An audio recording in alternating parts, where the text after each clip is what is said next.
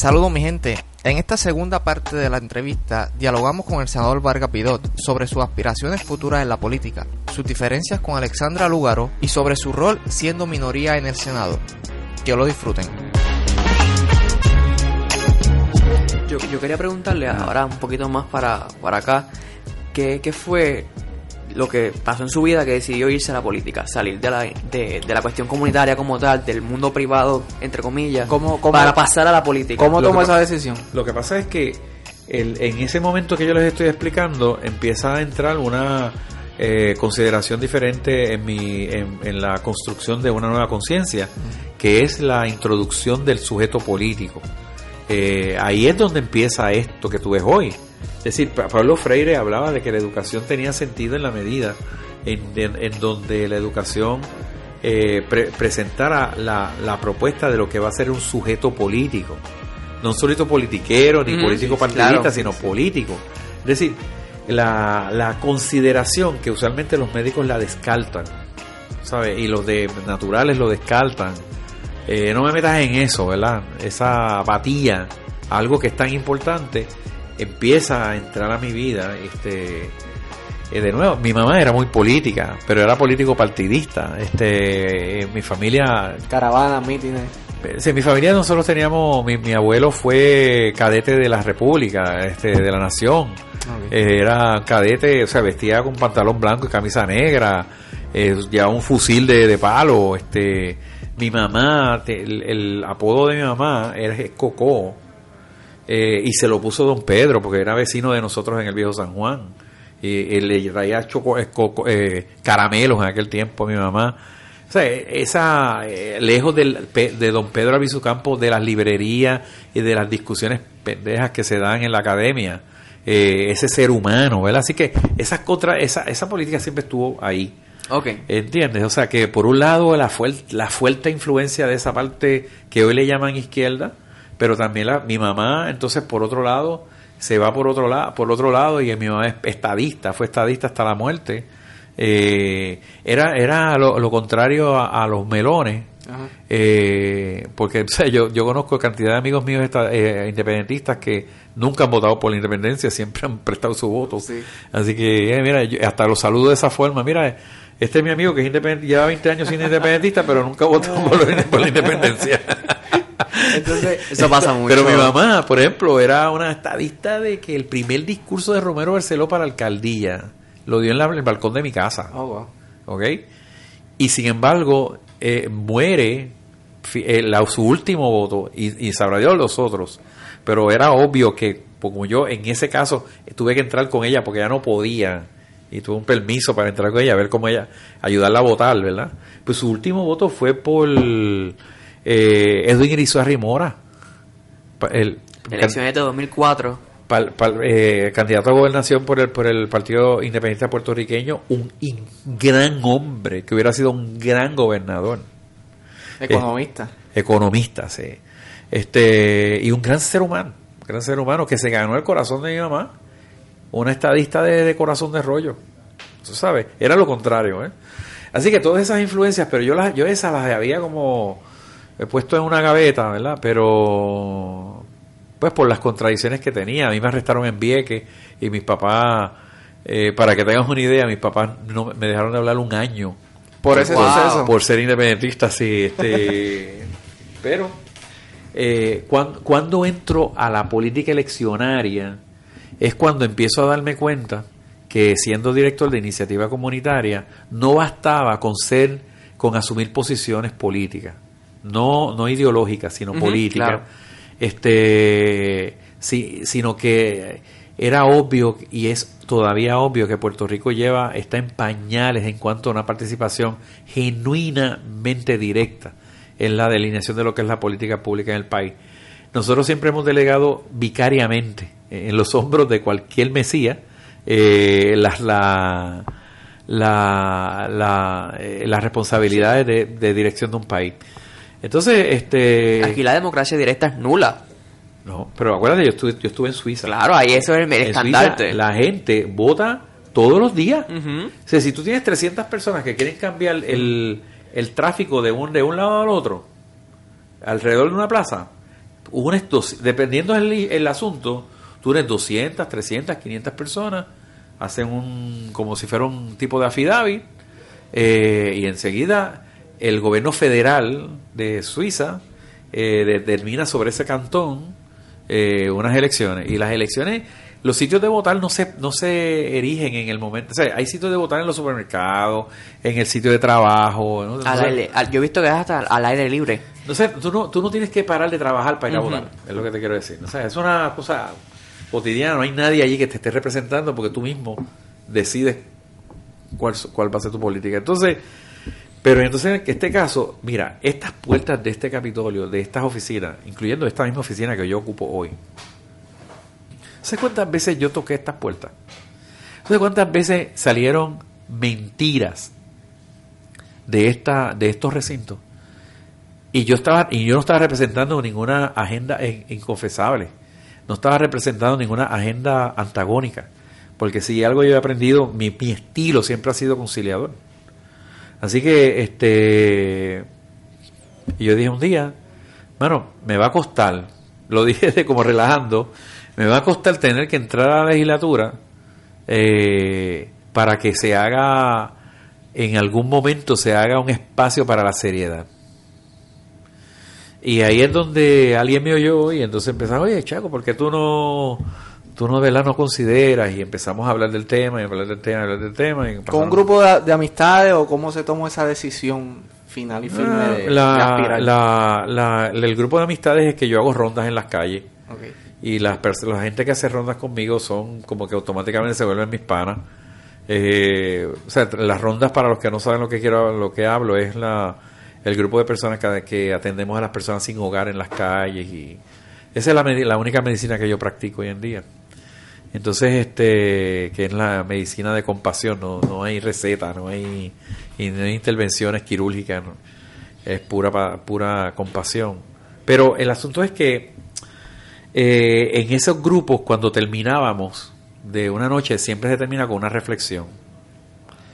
Y era tan evidente la repetición de las mismas condiciones, porque ya no, no estamos hablando de los grupos que le da pena a la gente en la calle y que vamos a hablar de lo mal que estaban, sino vamos a ver en qué falló un sistema, en dónde las cosas no están funcionando. Pero ¿qué vamos a hacer, Chaco? ¿Qué podemos hacer? Y entonces todo el mundo empezaba a hacer una, a disponerse en sus áreas de trabajo, a hacer cambio. Entonces, ¿cuál era mi área de trabajo? Si yo era un cambio ya, que no fuera, entonces, ah, pues mira, Chaco, porque a la gente sí te confía en ti? Porque tú no piensas, los panas, ¿verdad? Porque tú no piensas en esto.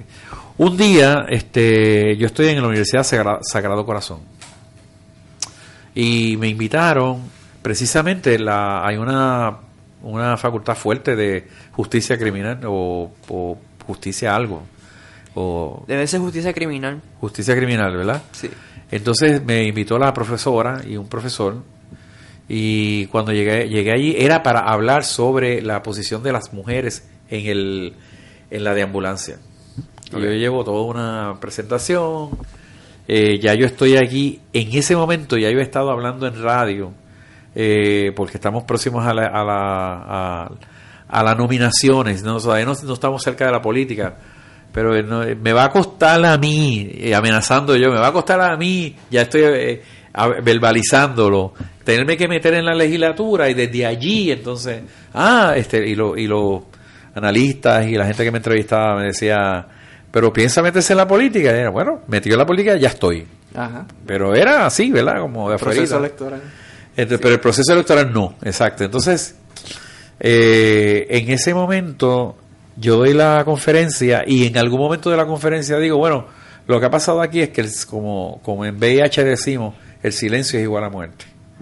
Eh, me parece que aquí Puerto Rico necesita gente que se atreva a expresarse y que se atreva, eh, se, se atreva a reclamar los foros que hoy en día están este, repletos, ocupados por quienes han trastocado la confianza de la gente. Pero esto se lo estoy diciendo, yo no se lo estoy diciendo a ustedes en esta entrevista. Esto es lo que le estoy diciendo a la gente en esa conferencia. Así que me- nuevamente me va a costar a todos nosotros pensar quién va a ser aquí el alcalde, quién va a ser senador, quién va a ser... Y de momento alguien de la, de la, de la audiencia dice, pero ¿y usted se atrevería Y bueno, yo estoy dispuesto a lo que sea, con tal de que cambiemos. Eh, y entonces cuando terminó la conferencia vienen unos estudiantes de comunicaciones en un acto, que lo digo aquí mismo, de muy poca eh, consideración, pienso yo, porque igual que estamos aquí compartiendo, la, los estudiantes me dicen, tenemos una asignación, eh, porque tenemos que entregar un artículo, eso son de comunicaciones, y nos hace, nos permite una entrevista para la clase. Y yo digo, sí, claro que sí. Y entonces me hacen una entrevista que yo creo que es para una calificación A, B, C, ¿no? Claro. Puntos. Y así me, no es que lo creo, es que así me lo afirman. Entonces después que termina, eh, el joven dice, eran dos, pero el joven dice, y una pregunta, si, si le dan a escoger en el área política, ¿a dónde usted, por dónde usted competiría? ¿Por dónde usted entraría a la, a, la política eleccional? ¿Por la Cámara de Representantes? Él dice sí. Y yo le digo, no, yo sería senador. Yo, sería, yo entraría por el Senado. ¿Y por qué por el Senado? Y le explico, ¿no? Ignorancia, en realidad todavía la explicación que di en aquel momento, ahora que sé un poco más del Senado, pues no, no era, no, no era tan, no era lo que se imaginaba. No, no, no, no, no. pero, pero lo digo así, sorpresa. Al otro día, en primera plana, se filtró. Oh, eh, vendieron la noticia. Este, eh, pues ya sale, Valga Pidó este, declara que va para el Senado. Y eso fue como que. ¿Dónde me Viral, se metieron la, Eso fue no. Y con que tú vas a hacer la campaña, con que no sé qué. Recuerdo que la primera entrevista que me hacen formar en televisión es el primer, eh, el primer eh, programa de análisis político de ese, del, de ese, de ese, de esa, de la pre-campaña, eh, que lo hace quizás ese mismo profesor que te dijo eso.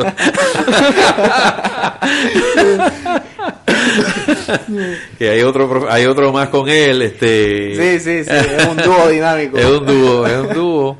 Y me hicieron bullying de hecho sí la, la entrevista fue muy, muy, muy atropellada. fue mala.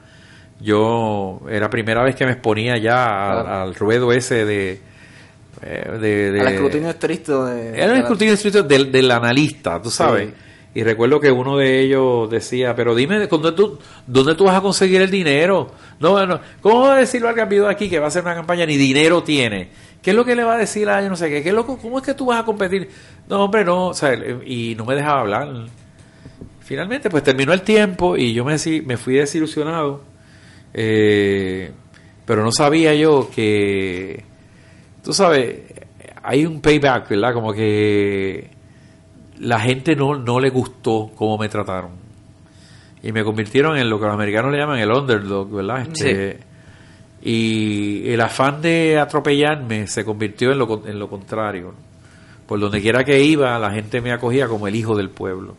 Mira, no, estos te tiraron, pero nosotros no. Y entonces empezó a evidenciarse algo que me hacía, me hacía entonces llevarme a agradecer lo que ese joven había hecho en el Sagrado Corazón, que no era otra cosa que tirarme al vacío a ver si volaba tú sabes. Y hoy lo, hoy le doy las gracias, ¿verdad? No, soy tan crítico. Claro, hay leyes de ética que debían de haberse tomado en consideración, pero eh, este eso pasó. ¿Qué, ¿Qué tan dificultoso o complicado es ser minoría? Pero antes de eso, ¿usted cree que, hubiera ganado si no hubiera estado el, el escrutinio electrónico? No hubiera ganado. Hubiera sido, no, no, no te puedo decir que no hubiera ganado, pero hubiera sido bien difícil. Bien difícil. Y posiblemente me hubieran hecho lo mismo que le hicieron a, a un reverendo, no sé si recuerdan esas elecciones, eh, hace un par de cuatrienios atrás, este, este reverendo del de Cabo Rojo o de, del área eh, oeste, este, hizo una excelente campaña, una campaña, él había sido, creo que vicepresidente del Banco Popular, era un economista, era un financiero, era un hombre muy bien preparado y era un pastor de una iglesia que son de las iglesias eh, históricas. Ok. Este, esas iglesias un poco más, eh, más de reflexión eso. Entonces, él hizo una inmensa campaña, buenísima campaña y, y, sacó como 80 o 90 mil votos. Y lo que se dice, los entendidos de la materia oscura de, la, del, de los recuentos y de los escrutinios, es que le llevaron más de 75 mil votos que se lo anularon. En, o sea que él pudo haber ganado, pero como no era electrónico, no había, él no tenía quien le vigilara los votos, etcétera. Pero hay varias razones técnicas. yo gané de verdad ganado.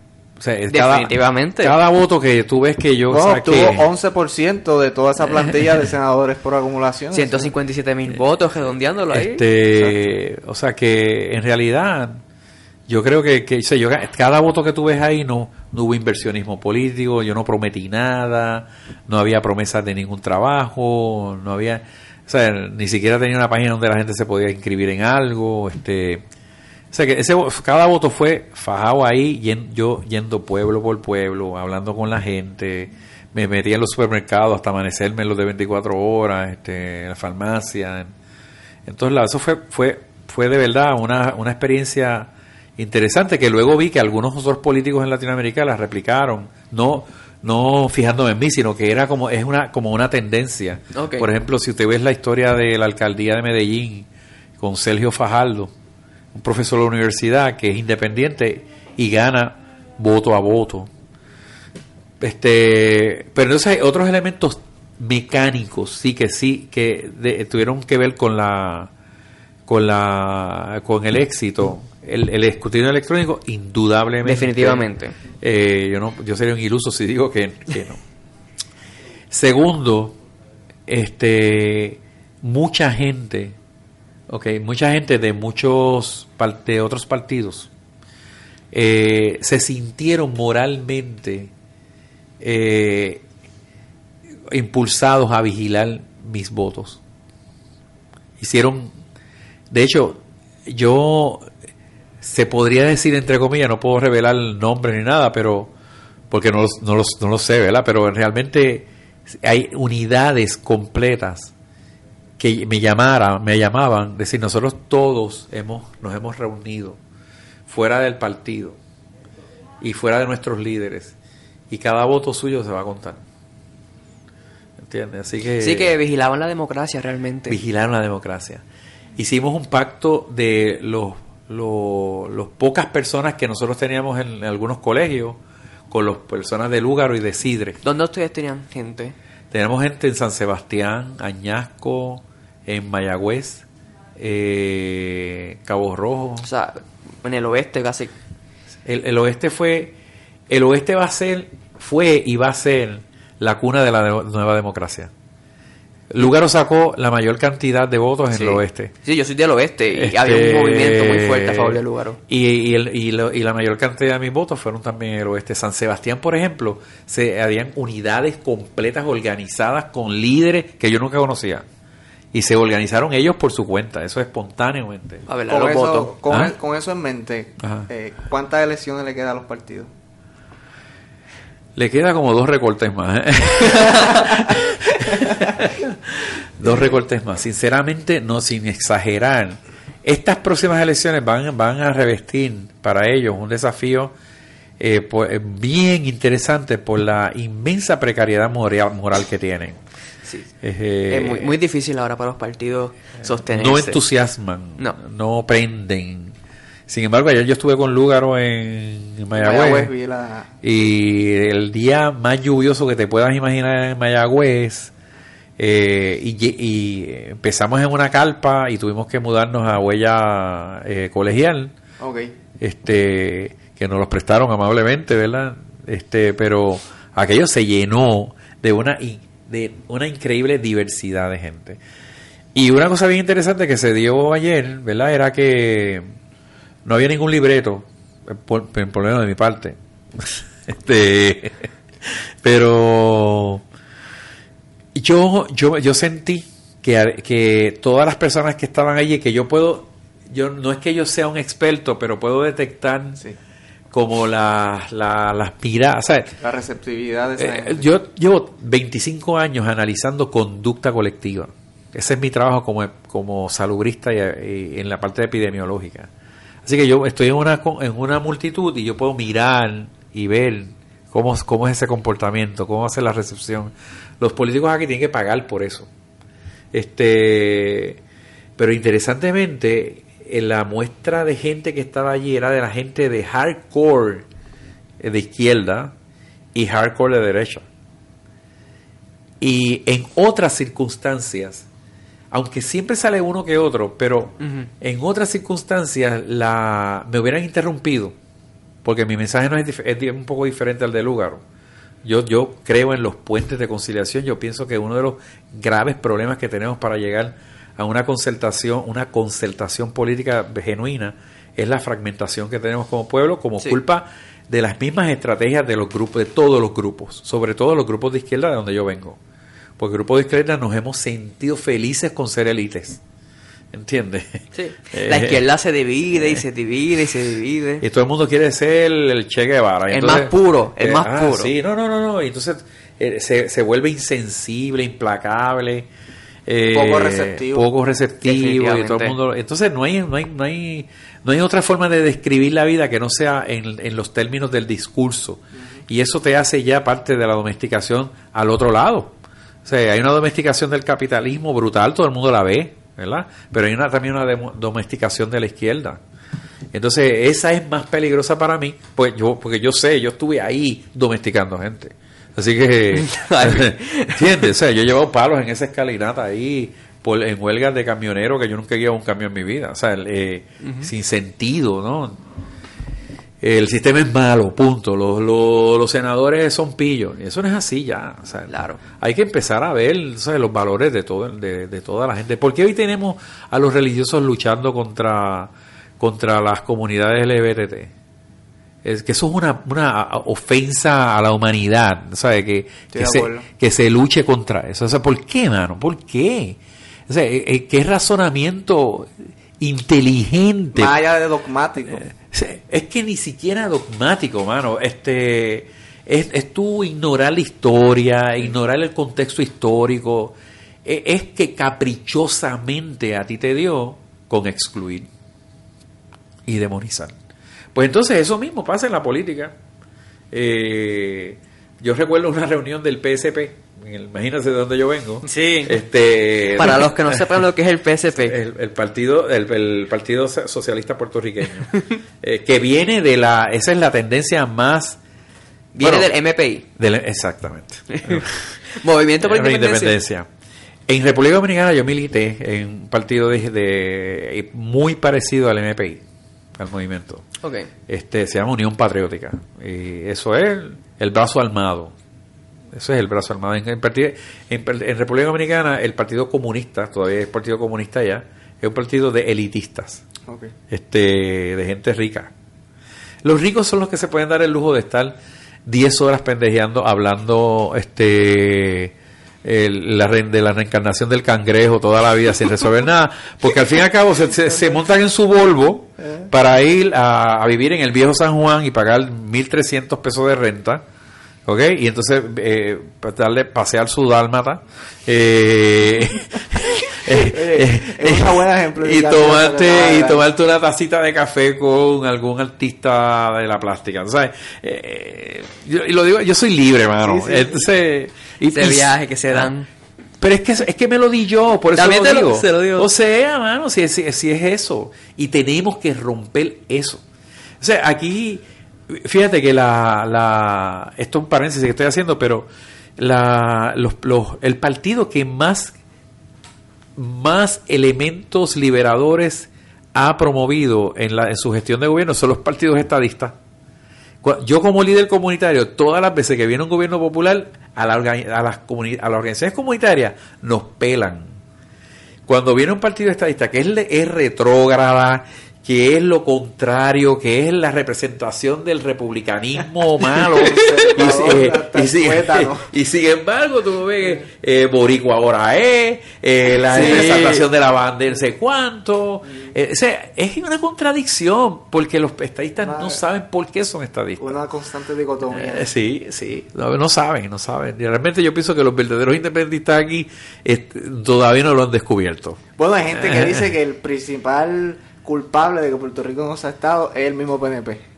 Y son los mismos Yo pienso, yo lo, no es que yo lo pienso, no, eso no es una teoría, yo creo que, es que yo lo pienso firmemente. Y yo pienso que la, razón por la cual nosotros no somos una república son los independentistas. No, no, no desean ganar. No desean ganar. Entonces, bueno, el asunto es que, bueno, esas cosas pasaron, ¿verdad? Y yo no sé ni dónde yo estaba. Volviendo al tema de, la, de, mi pregunta, ¿qué tan dificultoso es ser minoría? Pues no, mano, mira, eh, depende, depende si tú vienes a improvisar. Eh, recuerdo que, de hecho, el PCP ganó una, una posición en la legislatura hace años eh, por ley de minoría y el, la persona que lo ganó no pudo, no pudo este, llegar al, a ocupar el escaño porque todavía no tenía la edad eh, constitucional para, para llegar al escaño. Y cuando llegó no duró de un mes, porque empezó a pelear porque quería usar una guayabera. Ah, ¿Entiendes? Y el código era El código todavía lo es, pero, pero lo que tú tienes que hacer es entender a qué tú llegaste aquí. ¿Cuán difícil es ser minoría? Depende de cuán claro tú tienes tus objetivos. Eh, si mi objetivo era eh, estar en contra de todo o abstenerme de todo, para eso no se necesitan ni dos neuronas activas. Eh, estar a favor de todo no se necesitan dos, neuronas activas. Pero reflexionarlo todo, ahí está la transformación. Entonces, ¿cuán difícil es eh, desde la perspectiva cerrada del antagonismo puro, adversativo, que nos mantiene fragmentados? Debe ser jodidamente difícil pero desde una perspectiva eh, estructurada en, la, en el cambio y la transformación de un pueblo, que es la que yo creo, entonces la mayor parte de mis esfuerzos van dirigidos a provocar la construcción de, de puentes donde los seres humanos nos demos cuenta dónde coincidimos en lo esencial para, para que partamos de ahí. Porque hemos estado años señalándonos en dónde somos diferentes. Sí, es como un papel de mediación. Lo es. Lo es porque hay, hay momentos en donde un pueblo necesita una amnistía social.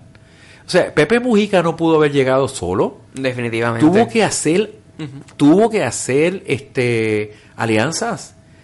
A mí me encanta, si no lo han visto, en la entrevista de Pepe eh, cuando habla sobre si es socialista o es de izquierda si es de izquierda, si lo pueden considerar de izquierda. Ah, sí, creo que lo he visto. A mí me gusta mucho Pepe. Ah, sí, tú eres, un, eres un fan. yo también, yo también, yo a veces... Eh, y yo digo, wow, mano. La, Su filosofía de vida es... Pero claro, mano, el tipo de momento se da cuenta que genuinamente la, el asunto de las polarizaciones de las ideológicas se vuelven sectaristas y dogmáticas, no se vuelven, no construyen país, no construyen país. Y nosotros ya lo hemos visto ya lo hemos visto. Aquí nosotros llevamos, eh, de, momento el, Congreso hace par de años que tiene que decirlo, no, ustedes son un territorio. La Corte Suprema y, Obama. Y, nos sorprendemos cuando, cuando somos un territorio. Exactamente. ¡Wow! Pero todavía antes de... Es, es, terrible que hace apenas como dos o tres meses se habló nuevamente de la, de la nueva tesis eh, de la el nuevo pacto, el nuevo pacto por favor. Sí. ¿entiendes? bueno incluso trayendo esto al tema ayer estaba discutiendo con Joel eh, mientras lo esperábamos que ayer fueron las vistas orales en Boston por la, por el caso de Aurelius que está impugnando promesa por la, por la por la cláusula de, nombramiento eh, y la corte admitió al Partido Popular como amigo de la corte su, abogado fue el nieto de, Hernández Colón, eh, José Alfredo. Eh, eh, y cuando le preguntan algo sobre el estatus, él dice que para eso ellos no están allí y su cliente, el Partido Popular, no tiene una posición al respecto. Y uh, volvemos a lo mismo. Entonces, estamos en este constante limbo. Bueno, ¿qué va a hacer el Partido Popular? No, y habló del Partido Popular por hablar de, de alguno que, que la Pero si no se define, sería el partido de la administración de la colonia, en todo caso. Bueno, pero busca el PNP también. En el caso del PNP eh, es más triste porque el PNP debe de tener, quizás en términos eh, de, de, llevarnos hacia, la, hacia una idea concreta de lo que es una, una filosofía, ¿verdad? De, de, de que sirve como objetivo hasta mesurable este tiene la estadidad. La estadidad es un concepto o sea, que tú puedes tocarlo, ¿no? Eh, hay 50 estados, este, cómo se formaron, y eso es otra cosa, pero, pero están ahí, ¿no? Y, y sin embargo, eh, yo dudo, yo dudo, porque yo conozco a los líderes que están aquí, que alguno, de, inclusive de los senadores, sepa qué es la estadidad, de los que son estadistas. Eh, ya en el Partido Nuevo Progresista no se, no se estudia. Sí, es que yo, tú, tú, una vez lo tocaste y me pareció muy preciso. Eh, eh, los partidos hoy en día, hoy en día no, desde siempre, han tratado de secuestrar ideológicamente a la gente, sí. A sus masas. Sí. sí. Entonces, eso, no hay una no hay una doctrina, o sea, no, no hay algo sistemático. Lo, que sucede en Puerto Rico y en Estados Unidos también, son los partidos atrápalo todo.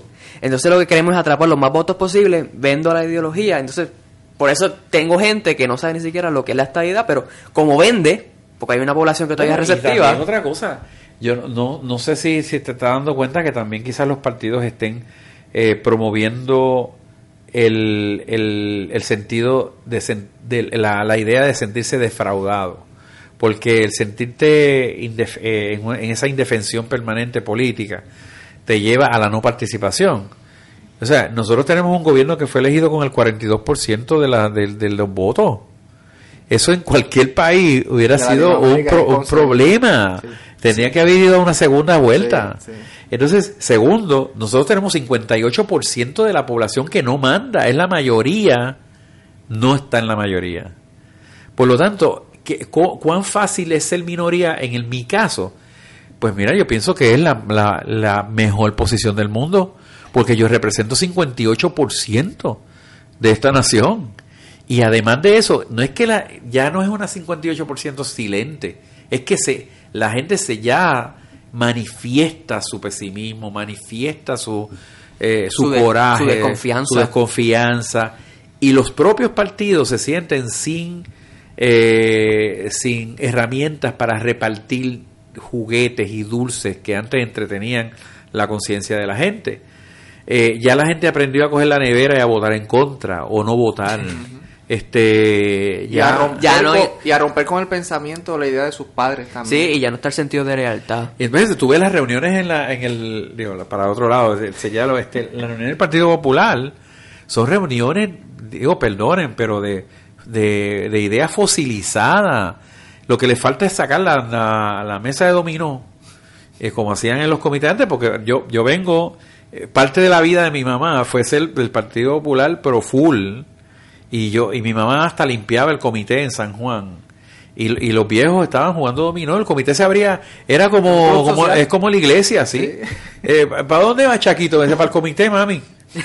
¿Entiendes? Y no, nadie me preguntaba si era para el comité de, de, Partido Nacionalista, en San Juan había un comité del PAC, el Partido de Acción Católica, había comité de los republicanos, que yo nunca sé, nunca supe dónde estaba, porque mi mamá odiaba un estadista que odiaba a los republicanos, este, esas cosas así, Pero yo decía, eh, mami, voy para voy para el cine.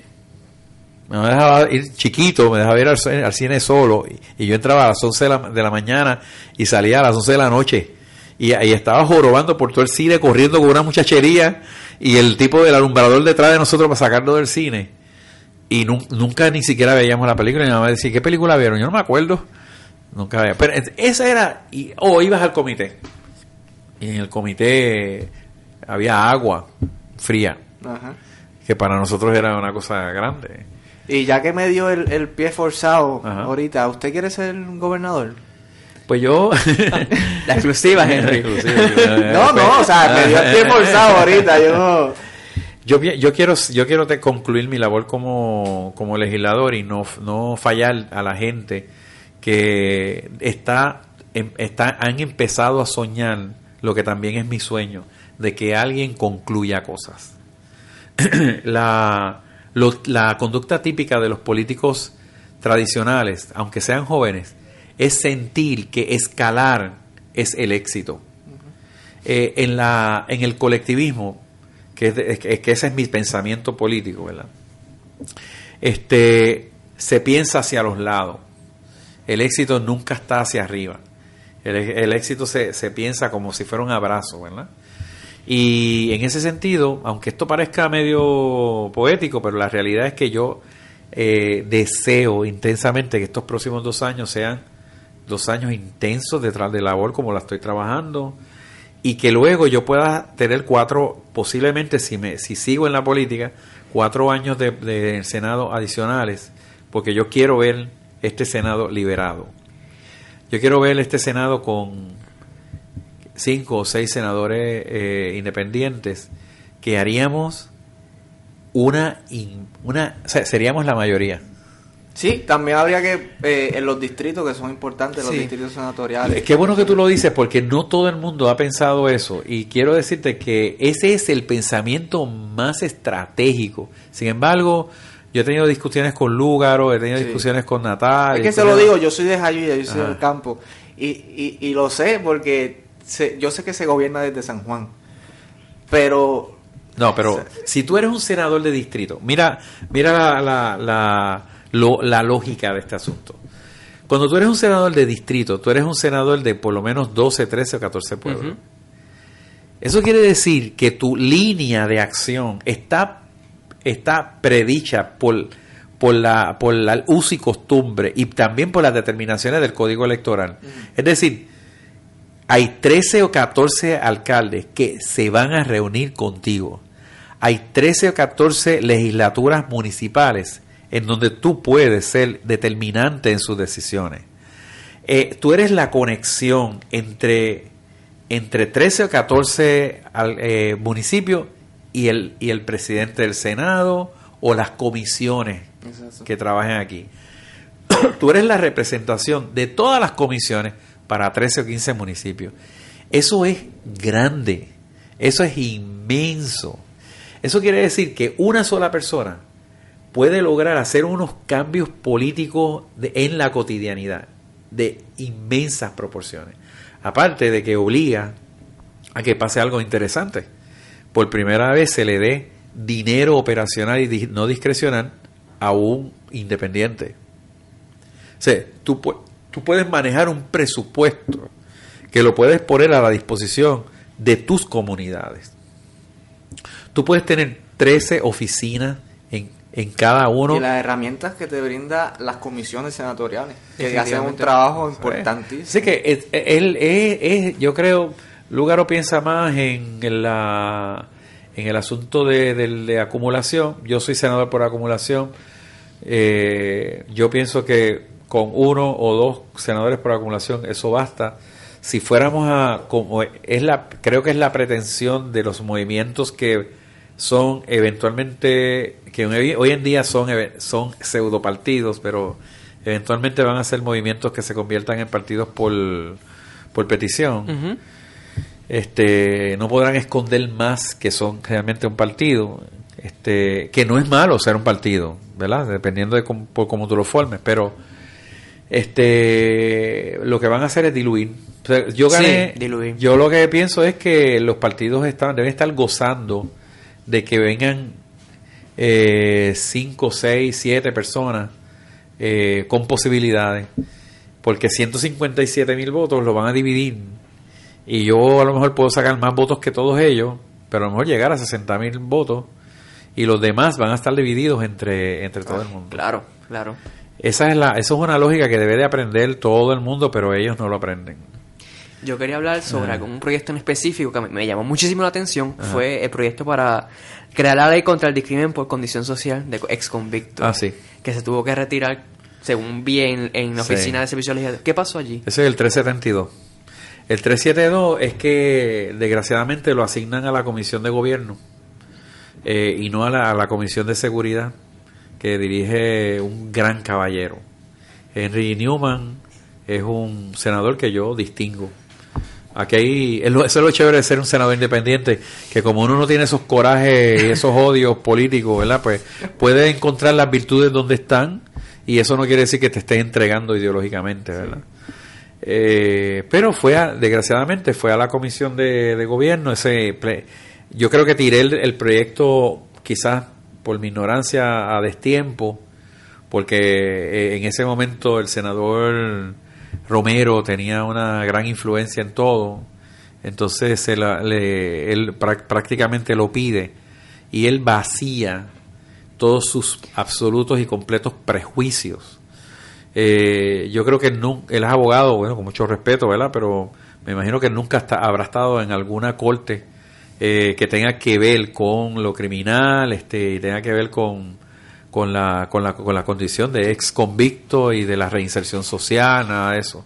Creo que él habrá estado en asuntos corporativos o laborales.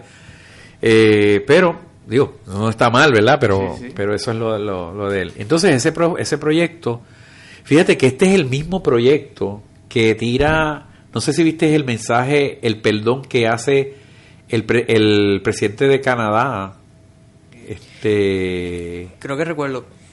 Sobre la, la el cómo han maltratado a la, a la comunidad LGBT en Canadá. Sí, sí, eso salió en la prensa. Pide, pide perdón y llora.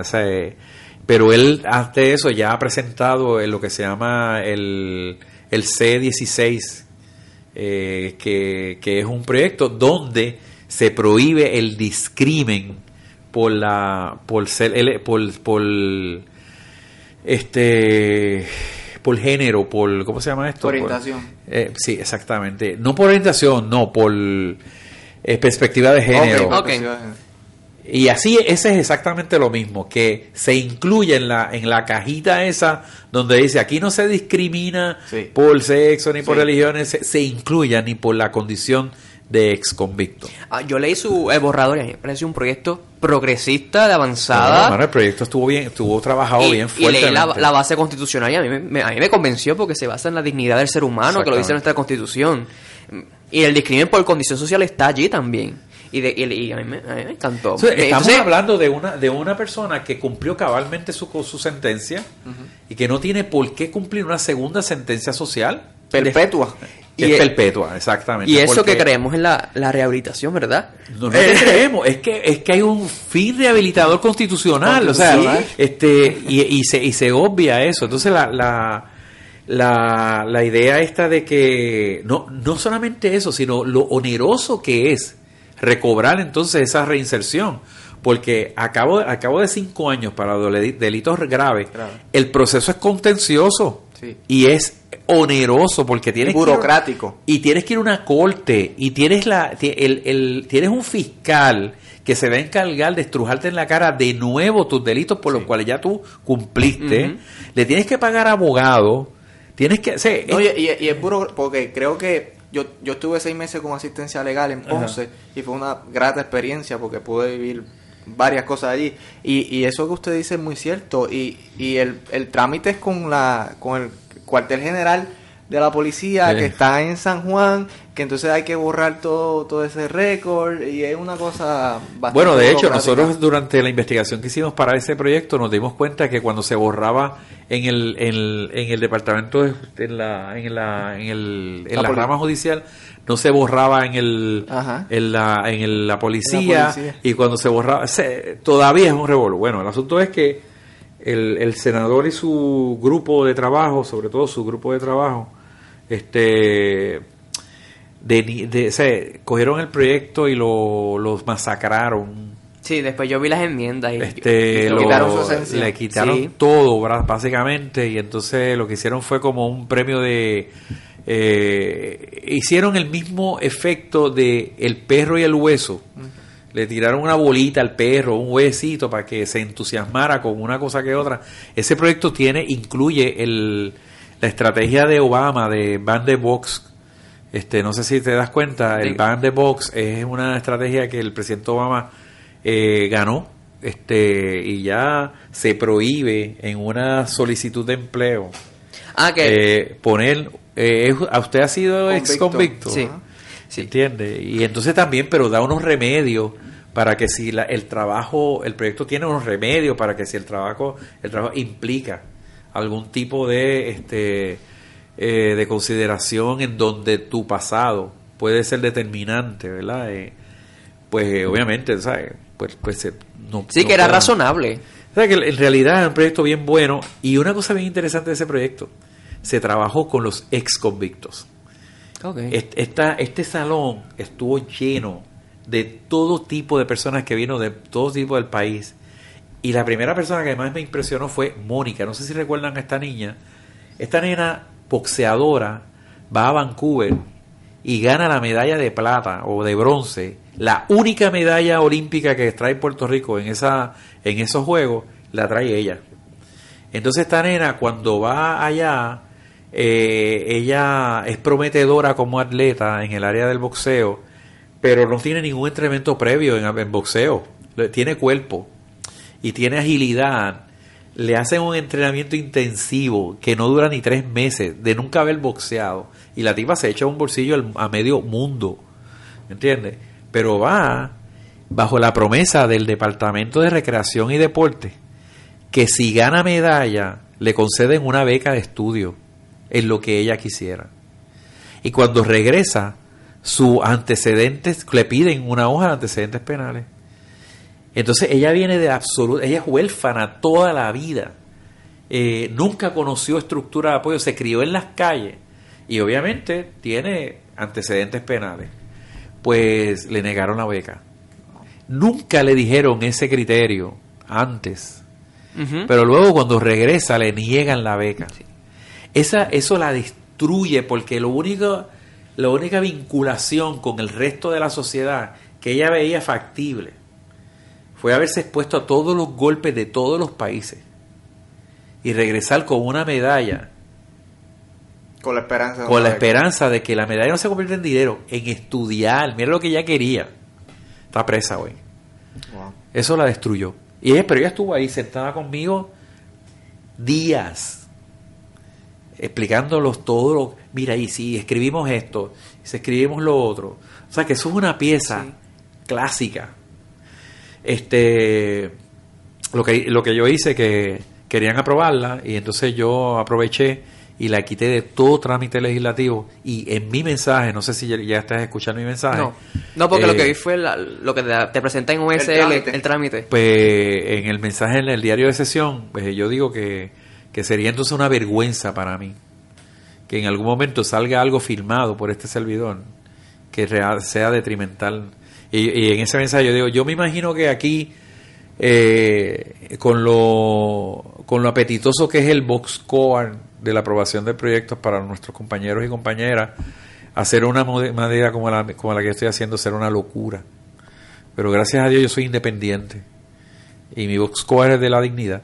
Así que lo retiro y obligo entonces con esa acción a que el senador ya en desgracia en su propio partido eh, tiene que hacer una reconsideración del proyecto y lo envían entonces a, a seguridad. pública. Y entonces ya vamos a tirar el próximo proyecto. Qué bueno, porque me parece que es un proyecto de avanzado. Sí, sí, ya lo vamos, lo vamos a presentar en enero. Bueno, quiero hacerle una última pregunta, que es una pregunta de umbral. Bueno, yo, yo estaba aquí, yo no me acordaba de los micrófonos, estaba como tres panas aquí, Llevamos casi dos horas de conversación.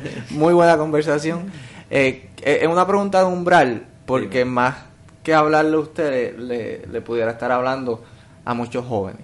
Y este, ¿qué, ¿qué le diría a ese chaco de 20, 22 años? Bueno, yo estoy bien claro en eso. Esa pregunta, esa pregunta yo me la contesto todos los días, porque yo soy de las personas que pienso que la consideración cronológica de la edad es una cosa caprichosa y, no tiene nada que ver con... O sea, la persona más joven que yo conocí en mi vida se llama Pepe Mujica. Eh, y hay personas viejísimas que tienen 15 años. Eh, yo le diría que no, no pierda, no jamás, jamás lo que ayudó a este servidor a moverme hacia adelante es que nunca perdí la capacidad de soñar. Eh, nunca te excluyas, jamás te excluyas de la del mapa en donde se encuentran las soluciones para transformar al pueblo. No pensemos que alguien viene milagrosamente y de la nada va a sacar una solución mágica. La solución mágica está en nosotros. Entonces, quiero sazonar esto con, y para terminar, ¿verdad? Con una anécdota que, que yo creo que sí le habla a esos 22 años. Hace mucho tiempo, en, yo estando en tercer año de escuela superior, me botaron de la escuela. Y mi madre tuvo que, pasó la vergüenza de estar eh, enfrente de la directora del, eh, de la escuela que en forma malvada este, nos reunió a los, los dos, éramos tres en esa mesa, y le dijo a mi madre que jamás pensara en gastar dinero en universidad para mí, porque yo no, no servía, eh, yo no era persona de universidad, que, que si iba a hacer alguna inversión en mi educación, fuera en albañilería o en algo que sea manual. Eh, hoy en día sí, los cuadros que ustedes ven alrededor son míos. Este, esto sí, tengo mucha habilidad manual, aparentemente, este, y arreglo todas mis cosas en mi casa, etcétera. Y esta mujer de sexto, sexto, mi mamá séptimo grado, este, salió de esa escuela conmigo en silencio, porque ella hacía miles de sacrificios para que mi hermanito y yo estuviera en la escuela.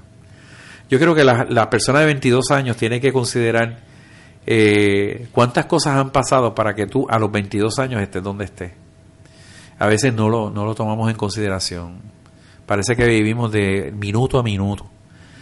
Y mi mamá era un peligro porque mientras más en silencio estaba, el coraje era mayor. Y yo prefería que me, me saltara a nada de inmediato a que se callara la boca porque sabía que mientras más tiempo ya se tardaba en expresarse, ella se iba y el coraje y la manifestación de su coraje iba a ser mayor. Pero de momento camino a mi casa, no teníamos carro, dos, ya habían pasado como dos cuadras a partir de mi escuela hacia mi casa y ella me para en una esquina, en el viejo San Juan, y me empuja en amor. A los 22 años tenemos que resistir el empuje del amor. El amor no está en las escuelas, no está en los libros de, leyes, no está en los libros de medicina, no está en los libros de salud pública, pero está en, la, en cada página de nuestro corazón. Pablo Freire decía que aprendiéramos a leer el mundo. El mundo tiene páginas y en esas páginas hay desamor, hay amor, hay igualdad, pero hay, desigualdad, pero hay igualdad, hay desesperanza, pero hay esperanza. Y cuando ella me empuja, eh, se me queda mirando, ella más bajita que yo, pero se me queda mirando los ojos. Yo esperaba una ganada y me la merecía, porque de verdad yo era un desordenado en mi escuela, fruto de un padre que era abusador, eh, alcohólico, irresponsable, que al fin y al cabo después se voltó muy bien, ¿verdad? Y murió siendo un héroe para mí, pero, pero en ese tiempo ella llevaba todo el peso. Y, y me dijo, mirándome a los ojos, Chaquito, como todavía me decía. Me dice Chaco. si tú crees lo que dijo la pendeja esa, tú no eres mi hijo. A alguien de 22 años, si tú crees lo que dice una sociedad que te invisibiliza, que no te toma en cuenta, que en el cual en, el, en la cual tú eres una sombra, eh, entonces que tú no eres hijo de esta patria.